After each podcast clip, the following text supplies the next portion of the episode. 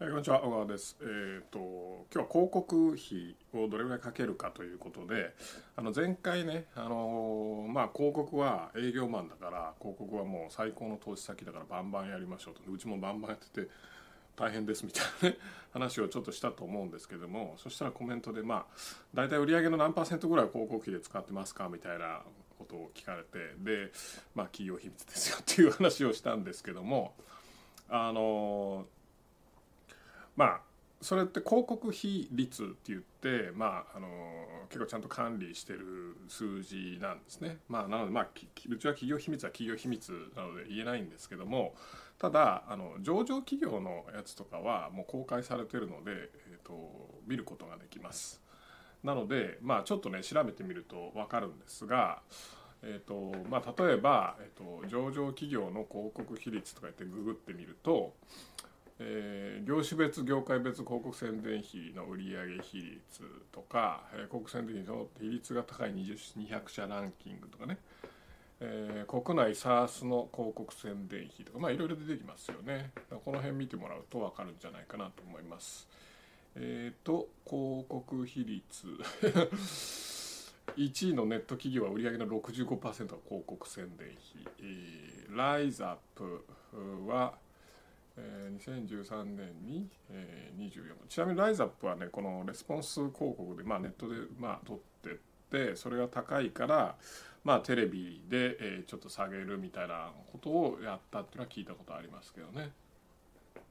売上高は10年で9倍近くになったと。あの CM はなかなか秀逸ですよね、うん。で見てみるとあんまりこのこういうね統計というかデータ見るときにあんまりこう行き過ぎた数字は参考にならないので1位とか見てもしゃあないんですけども。おーすげえな。1位アドベンチャーあー65% えーキャリアインこれちょっとスクショしときますね。スクショして、えー出せれば。まあググればすぐこんな数字出てくるのでえっ、といいと思うんですが。えーまあ僕の知ってる会社だとアトラエと求人の会社が42%もつ43%使ってこれ営業会社だったと思うんですけどね。どうなんだろう。グノシーも38%あーね、えーまあこう見ると大体通販の会社かネットの会社が、えーすごく多いなっていう感じはしますよね。えー最後ロート製薬とかで14.4ロート製薬で14.4%使ってるってのはそうすげえなっていうね。うん感じですけども。クラウドワークスとかまあいろいろありますね。サイボーズとかね。サイボーズ18.9%とかね。あんまりこう広告費使ってなさそうなところでも意外と高いですよね。うん、でやっぱり成長してる会社が多いですね。うん。でまあ僕個人的に好きというかまあ気になるというか会社で。まあこれ一つずつ上場企業なのであのまあえっ、とその会社のホームページ行って IR 情報とか見れば分かるんですけども僕個人的にこの北の達人コーポレーションっていうのがですねえーまあなかなか素晴らしい会社だなと思ってて、えー通販の会社なんですけど、まあ、通販界隈では非常に有名なね会社なんですけどもそこをね、えーちょっとググって、えーますけどもちょっと待ってください。あと別のページでえっ、と業界別の平均とかもありますね。まあこれ平均値ってあんま意味ないんですけども外食関連サービス5%化粧品健康食品10%不動産4%教育3%通販サービス業15から20化粧品15から20流通1から3自動車1から2ドリンク5%金融1から5みたいなね。まあ店舗があって流通形態がねあの要はネットで買うとかそういうのじゃないところはやっぱ数パーセントっていうところですね。でもネットで購入するとか通販で購入するっていうのが結構主軸なところはやっぱ結構高いのかなみたいなね。あんまりね平均値とか、まあ、このサイトには平均値をベンチマークにしましょうみたいなこと書いてありますけどあんまり関係ないと思いますね。平均値ってあんまり意味ないんでね。その個別のその会社ごとによって事情って全く違うのででなんでこの通販会社とかこういう健康食品とか化粧品の会社が高いかっていうとやっぱ原価が低いんですよね。でちなみにその北の達人っていうところが、えっとまあ、気になってたんであの、まあ、すごい急成長してて上場して、えー、時価総額が1,000億円、えー、超えて、えー、なんかそれで通販会社がお俺も上場しようかなみたいな会社がなんか増えてきたみたいな話を聞いたことありますけども。非常に優秀な会社ですね。僕も何個も広告いくつも見たことありますけども、うん、で、えー、試しにあのこういうのを取ってみました。四半期報告書とね、まあ、あのホームページ行ってこれ公開されてる資料ですからホームページに行ってもらってあの IR であの決算情報から四半期のやつをねダウンロードしてもらえば出てきます。でそうするとですね本当に面白いことが書いてあるんですね。書いてあるんですねとか言って。ねそうするとまあまあこれここに数字まあこれちょっとボケてて見えねえな。こういうのをビデオで見せるには何が必要なんですかね。あれかな。初画カメラとかそういうやつかな。ね。古いけどね。まあいいや。えー、っとあまあいいや。カメラ2カメにすればいいですね。3カメ2カメ。まあこれ見ると、えー、まあ第20期ですか、えー、の売り上げが、えー、第2四半期累計で、まあ、約46億円でしょ？で経常が10億出てます。利益10億出てます。素晴らしい、ね、でででででででであこっちじゃねえやあごめんこっちじゃねえやこっちかえー、で、えー、まあ粗利益が、えー、34億、うん、34億っていうことは346割る。原価率が25%ぐらいってことですかね。まあまああれ？もっと原価安かったような気がする。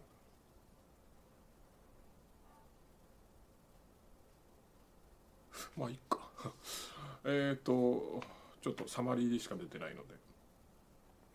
これ見ると、まあ、広告費が13.5億ってなってますね。13.5億だから13.5割る45.9あと 29%29 っていうと30%近く広告に使ってると。でこの会社確かね売り上げがねもう右肩上がりなんですよ。どこだっけな。えー、確か406080100みたいなそんな売り上げの上がり方だったと思いますけども、うん、あの素晴らしく上がってるところで30%ですよね。だからね原価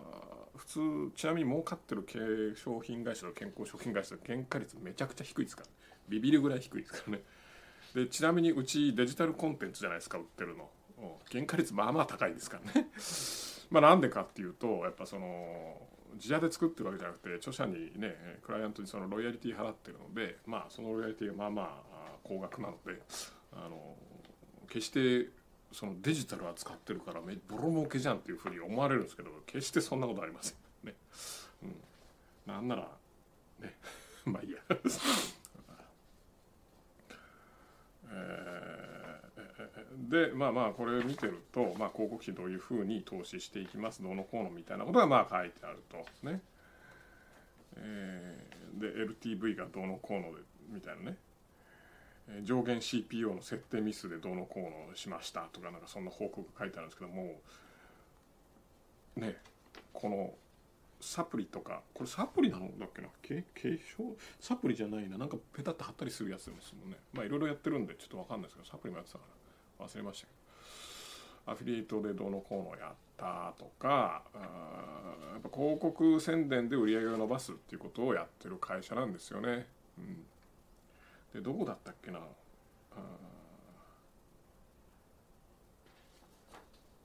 確かね当社はなんか現状広告を5,000個ぐらい設定して回していますのでどうのこうのみたいなこと書いてあったんですよ。5,000みたいなねマジかみたいな。まああのよくある通販の会社って言ったら怒られますけど、まあ、ビジネスモデル的にはよくある通販の会社で、まあ、あの一つのサプリなり化粧品を買ってもらってそれを定期購読定期購入してもらうみたいなことを、まあ、やってる会社ですね。それを非常にうまくやってる会社でまあ商品の質も原価率が25%もあったらいいんでしょうね。いいと思いますね。普通だって10倍以下ですからね。25%もあんのかな。え？だって売り上げで粗利だったら原価しかないですよね。何かありましたっけ？まあいいや。ちょっと本題から外れるんで。えっ、といきますけど。まあなんせそんな感じですよね、えー、まあ正直ちょっと原価25%って広告費が30%も出してで経値が10億だから20%ぐらい出てるってことは203025でしょ、うん、固定費と人件ね。固定費で25%か。どうなんでしょうね。合ってますよね計算。なんか抜けてるやつねえかな。まあちょっとわかんないよ。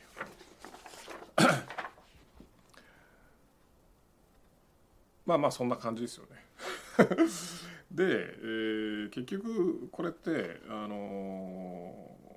ー、まあ僕ちょっと前見た時なんでこんなに広告出せんのかなとか、ね、原価率高いのになんでこんな広告出せんのかなって見たらちょっと例えばあの人件費があ結構安いかなみたいな感じはしたんですけどうちの場合結構人件費高いのであの給料をね 当たってますから。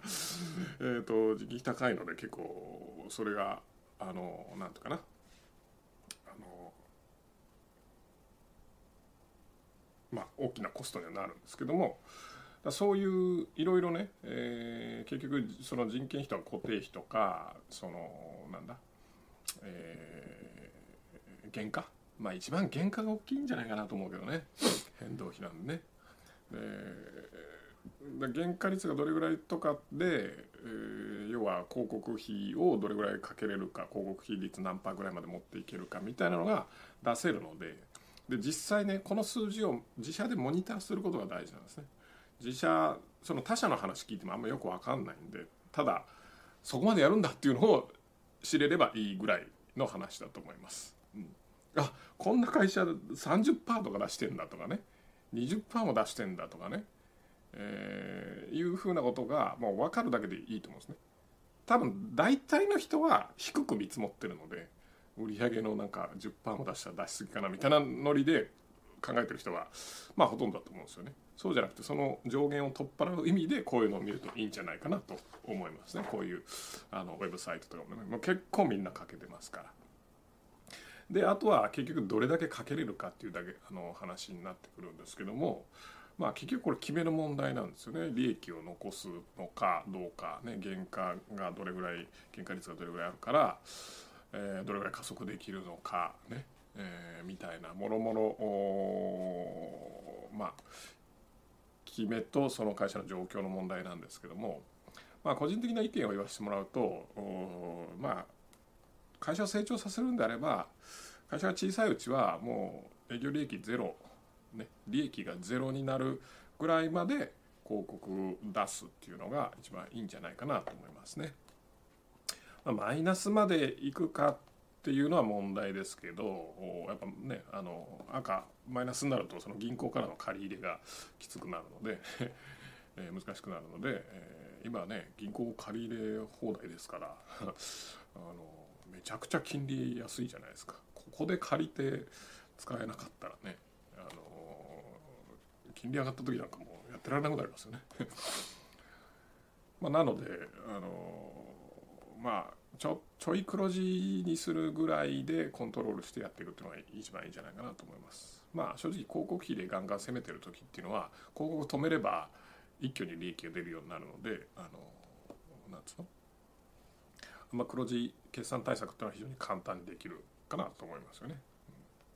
ある程度まあ大きくなっていったらまあその会社にお金を残していかなきゃいけないので、まあある程度利益出しながらみたいな感じでいいんですけど、まあ、僕の感覚的ですけどまあ、決算前ぐらいまではボンボンボンボンこうね、えーやっといてまあ決算のそうですね何ヶ月か前3ヶ月前とか半年前ぐらいからかんどうしようかっていうのを考えればいいんじゃないかなっていうレベルの方が成長は早いと思います。はいじゃあ、えーそんなところで広告費を広告費率をどれぐらいかけるべきかね、えーという話でした。まあ何度も言いますけど広告はレスポンス広告っていうのはネットの営業マンですからたくさん雇った方がいいに決まってます。ね売れる営業マンなので。はい。では。なんかね子供が学校で悪さしてかなんかわかんないけど今日の午後面談なんですよね。ズームで。担任の先生に怒られてきます。なんかよくわかんないです、うん。まあいろいろありますよね。まあ話聞いてるとねそんなに大した話じゃないような気もするんです。まあ学校にとってはね一大ですからね。まあ僕も小さい頃学校でいろいろ問題をまあ問題っていうことでもないけどねあの問題ってことでもないな。うん、まあいろいろやってましたけど、まあ、その頃に比べたら全然今の方が平和だし 子供たちもちゃんとしてるなとは思うんですけどね、まあ、親としてはそんなんじゃダメだということで怒られてきます。では。